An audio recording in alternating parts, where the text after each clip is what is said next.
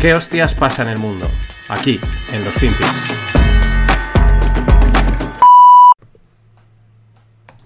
Which brings me to May 30th, 2020. Bob and Doug returned to the Kennedy Space Center. They suited up, they waved to their families, and they rode an elevator up nearly 20 stories. They strapped in to their seats and waited as the tanks beneath them filled with tens of thousands of gallons of fuel. And then they launched. Yeah, they did.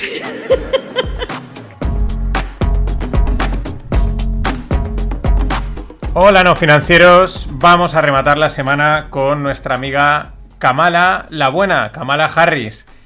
Bueno, eh, mm, yo creo mm, que Kamala mm, ha caído, ¿no? Ha quedado para esto, pintaba que iba a sustituir a Biden, Biden entre sus idas y venidas, pues el tío aguanta, el tío es de los que de los que va para largo, aunque, o sea, aguanta, ¿no? Y, igual contaban, ¿no? Se especulaba con que bueno, pues con que no, acabaría el mandato, le pasaría algo, ¿no? Y esta estaba como calentando, ¿no? Ha estado estirando y, prácticamente, pues eh, casi, ¿no? Aún queda un poco de tiempo, pero digamos que el mandato está ya volando, ¿no? Queda un año y pico, 2024 son elecciones. Es como adelantarlo mucho, pero, pero es así, ¿no? Esto pasa volando y ella ya pues parece que se dedica al chiste, ¿no? Este está hablando de un lanzamiento de unos astronautas en el en el este, en Cabo Cañaveral, ahí en el centro Kennedy, y se ríen. quien tuitea dice, yo no sé esto de qué va, eh, yo tampoco, pero creo que Kamala pues ha quedado para esto. Para, para, que, como mucho, Biden se equivoque y diga que es presidenta, como hizo hace poco en un corte de audio. Y mientras, pues eh, hacía tiempo que no hablamos de las escaseces, porque durante la pandemia o, la post-pandemia, pues fue uno de los temas, ¿no? ¿Qué era lo que faltaba? Faltaba goma, faltaba metal, faltaban chips, faltaban un montón de cosas, ¿no? Eh, eso mm, se ha recuperado, pero ahora siguen faltando, eh, pues, algunos medicamentos. Por ejemplo, en Estados Unidos hay una rara, no, saben por qué, eh, escasez de Adderall, que es un, combinado pues, que lleva anfetamina. bueno, se trata sobre todo para eh, gente hiperactiva, ¿no? Pero hay una escasez enorme no saben exactamente qué pasa, empieza a preocuparle eh, el impacto que pueda tener en, toda la, en todos aquellos pacientes que lo necesitan. Por ejemplo, sale el caso eh, de un chico que, que, no puede tomárselo porque no hay y, cree que va a perder el trabajo, porque claro, le saldrán pues, los efectos de su hiperactividad o de lo que sea, y entonces pues podrían despedirlo, ¿no? Pero impresionante, ¿no? O sea, siguen habiendo escaseces y una escasez del aderal. Y mientras en Estados Unidos hay escasez de Adderall, en Canadá van a legalizar las drogas duras. De momento van es una prueba en British Columbia, que es una de las zonas de Canadá. Mm, bueno, ya van a dejar de, digamos, de llevar a la, gente, de, multarles o de, ponerles unas penas a aquellos que tengan pequeñas cantidades de drogas duras, desde la cocaína hasta la heroína. Esto mm, tampoco nos tiene que pillar de sorpresa. Yo creo que es una tendencia que va a ir a más. Ya vimos, creo que era eh, creo que ya le dediqué una lupa antes de Navidades eh, a, una serie de noticias, una creo que salía en el Economist, en el que se planteaban si no había que legalizarlas, creo que también había algún tipo de norma que salía por en Estados Unidos, en fin, pequeños pasitos, o lo decía Biden, ¿no? Eh, pequeños pasitos que yo creo que van a ser más habituales. No sé si para bien, para mal, pero al final es muy sencillo. El Estado necesita pasta por todos lados y el negocio de la droga es enorme. Punto. Y de la droga, pues nos vamos, bueno, casi a otra droga. Iba a hablar de cripto, pero antes de cripto hablo otro que a mí siempre que hablan de cripto me acuerdo de de Bizum. Un 36% de los españoles utilizan Bizum, o sea, ha crecido, es brutal eh, esta, esta aplicación y nada más y nada menos que ha movido 40 billions. ¿Y por qué digo cripto? Porque una cosa como Bizum, que ha ido lenta, la adopción ha sido lenta, mm, pues mm, y es de uso, ¿no? Ya, ya se utiliza, la utiliza prácticamente todo, 36, mm, pero yo diría que mucha gente, o diría todo el mundo al final, lo conoce, lo ha utilizado, y 40 billones de dinero real movido, ¿no? Y esto es una de las cosas que, muchas veces yo creo que en el mundo cripto no se quieren ver, ¿no? Eh, no, la adopción y tal, ya, pero es que una cosa más lenta en la adopción que el caballo del malo, como ha sido Bizum, creada por los bancos, te ha pasado. Te ha pasado en un país como España, que debería también a lo mejor de ser candidato, ¿no? Y aquí ha sido Bizum, pero en cada país tienen su, su, aplicación de estas, de pagos entre móviles, entre bancos, de una manera fácil y sencilla. Esto es un, esto es un jarro de agua fría, se mire por donde se mire. Y bueno, hablando de cripto, que hace tiempo que no lo mencionábamos, porque la verdad ahora está la cosa un poco silenciosa, es verdad que ha empezado a subir Bitcoin, pero porque están subiendo los mercados y todo el riesgo está subiendo, entonces sube todo. Esto para el que no lo quiera ver o, quiera sin seguir viendo, verlo.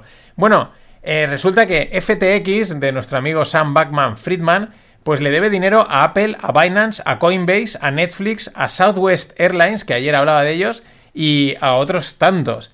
Em, esto, es, esto, es, mm, esto era acojonante. O sea, el tío pedía pasta, eh, pidió 400, 500, levantó unas rondas millonarias, luego se lo gastó en, salvar a otros proyectos, pero encima aún parece ser que le, pedía, le pidió dinero a estas empresas.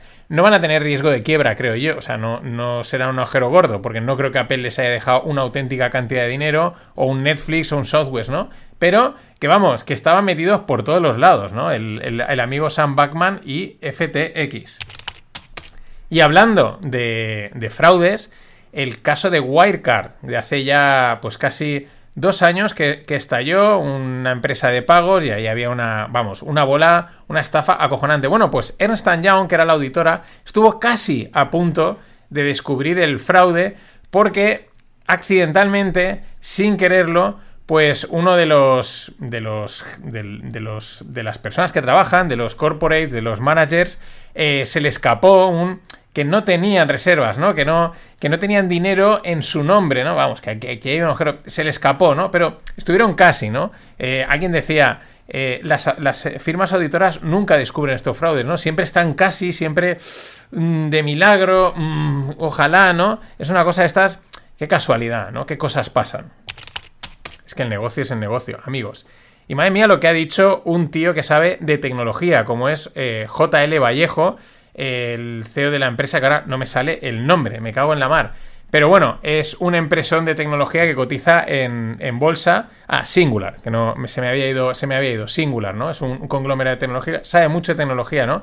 Y decía que llamar tecnología a Globo, una empresa tecnológica, dice, es como llamar a cualquier eh, empresa que vende teléfonos operador de tecnología, de telefonía. Él se refiere a algo que también decía Eduardo Manchón, ¿no? Que bueno, es una empresa de riders, de, reparto de comida, lo que pasa es que, pues para. Mm, necesitan la tecnología para, repartir, ¿no? Por los algoritmos y toda esta historia. Pero que realmente eh, no es una empresa de tecnología. Bueno, este es un debate, punto. Ya está. No podemos estar aquí debatiendo todo lo que queramos. También nuestro padre, porque es padre de los no financieros, Ismael Clemente, pues dijo algo parecido de, mucha parte ya de los que, pican código. Pero esto también me vale para otra noticia que va en la línea de otras tantas. Globo eh, también va a recortar eh, personal, 250 empleos, un 6,5% de la plantilla a la calle. Y ha dicho, ahora mm, va a estar guay tirar a la gente, no está mal visto, con lo cual a recortar, a recortar, a recortar y a optimizar eh, la cuenta de resultados. Bueno, eh, la lupa de hoy va a ir de las letras del tesoro, que está siendo un boom, pero no voy a hablar de las letras del tesoro a nivel técnico o a nivel de si hay que invertir o no hay que invertir. vamos a darle la parte psicológica, la parte de, de, por qué la gente está lanzando a letras del tesoro y nos dice mucho del perfil inversor de la gran mayoría de la gente y no hay que ponerse en contra. La pasada semana, la lupa también que iba para el club, iba de un tema también parecido, psicológico. Decía que somos monos. Y este continuamos, ampliamos. Pero esta lupa es solo para los miembros del club. Así que, si la quieres escuchar, hazte socio. Tienes el enlace en las notas del episodio, en la newsletter, o me lo pides y te lo paso encantado de la vida.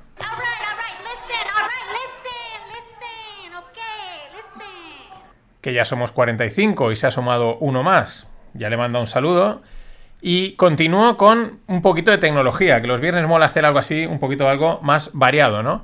Eh, varios. Stripe, la super firma de pasarela de pagos, que es una auténtica barbaridad. La verdad es que funciona muy bien. Eh, vamos, lo han hecho de maravilla. También se ha visto afectada por la situación que está en el sector tecnológico, porque han recortado creo que un 12% de los empleos. Eh, hablo ahora, está en la noticia. Y están valorando una salida a bolsa, porque parece ser que han intentado también ir a captar 2.000 millones, igual no los han llegado a conseguir y se han planteado como en 12 meses salir a bolsa. Ojo que esta podría ser una salida interesante, ¿eh? Sobre todo porque si pillas en 12 meses que el mercado a lo mejor no se acaba de recuperar, mm, una valoración bien, pues Stripe tiene muy buena pinta por el timing de mercado y porque ya es casi un, estándar en el mundo este de los pagos. Y si habéis hecho algo en Internet, veréis que sí o sí eh, es la mejor solución a día de hoy para, para muy fácil, para, para, cobrar, para pagar. De hecho, si os hacéis socios del club no financieros, pues no los, vosotros no veréis, pero lo vais a hacer a través de, Stripe. Más cosas. Dell, la firma de ordenadores, apuesta por el cloud, ¿no? y eso que lo tiene totalmente ganado Amazon y Microsoft pero, bueno, Google también tiene, pero, bueno, está apostando por el cloud. Y otra más, Shutterstock, que es la empresa de, de fotos. Si habéis ido a buscar alguna foto por internet, pues están ahí y las podéis comprar. Es un gran negocio también. Eh, dice que Embraces Generative AI. Embraces es como acepta, ¿no? Mm, acoge la eh, inteligencia artificial generativa, las AGIs que se le llaman. Bueno, eh, ahora vamos a verlo. Shutterstock y hasta el vecino de la esquina. Ya os lo digo. Esto es, ahora sí, imparable. ¿Por qué? Pues porque vamos con más noticias de ChatGPT, porque cada semana pues alguien ha probado algo. Eh, el ChatGPT este, de la inteligencia artificial, ha pasado una licencia de examen médico en Estados Unidos. Alguien dirá, bueno, es que en Estados Unidos, vale, pero ha pasado una licencia de examen médico. Más cosas. El creador de ChatGPT, que es la empresa OpenAI, ha dicho que está entrenando a su tecnología, a, esta tecnología de inteligencia artificial, para sustituir a los software engineers, a los ingenieros de software. Literalmente. Eh, ya lo hablamos, ya lo comenté en una de las lupas. Eh, la realidad ha sido distinta a lo que se esperaba. Esto está atacando al, al middle management, ¿no? a los que pensaban que tenían su trabajo garantizado porque se dependía de humanos, eh, pues esos son los que están eh, los está se los va a acabar reventando.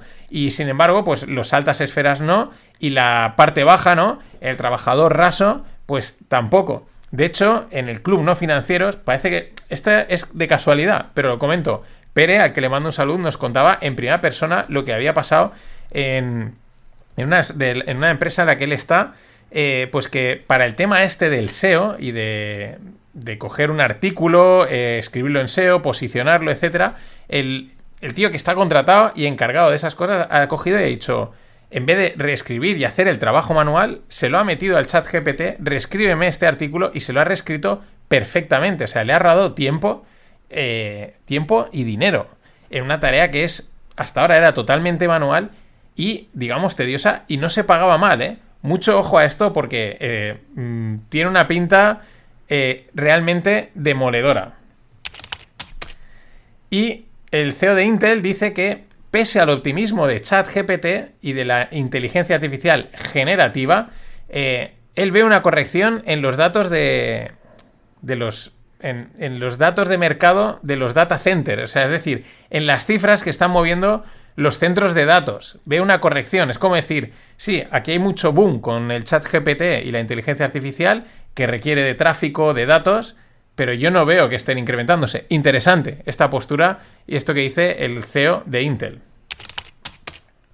Y para cerrar hoy, aunque no sea del todo cierta, porque es un tweet y enseguida han aparecido comentarios de decir, eso no es así, ¿no? Porque pueden ahora permite Twitter como como respuestas de que catalogan de no te dicen que la información es falsa, pero te dicen que hay como posverdad, ¿no? O contraopinión eh, eh, fiable, ¿no? Pero la idea me ha parecido buena. El tema es que eh, parece ser que en Estados Unidos hay una, hay una aplicación que se llama Open Table, que es para reservar mesas en restaurantes.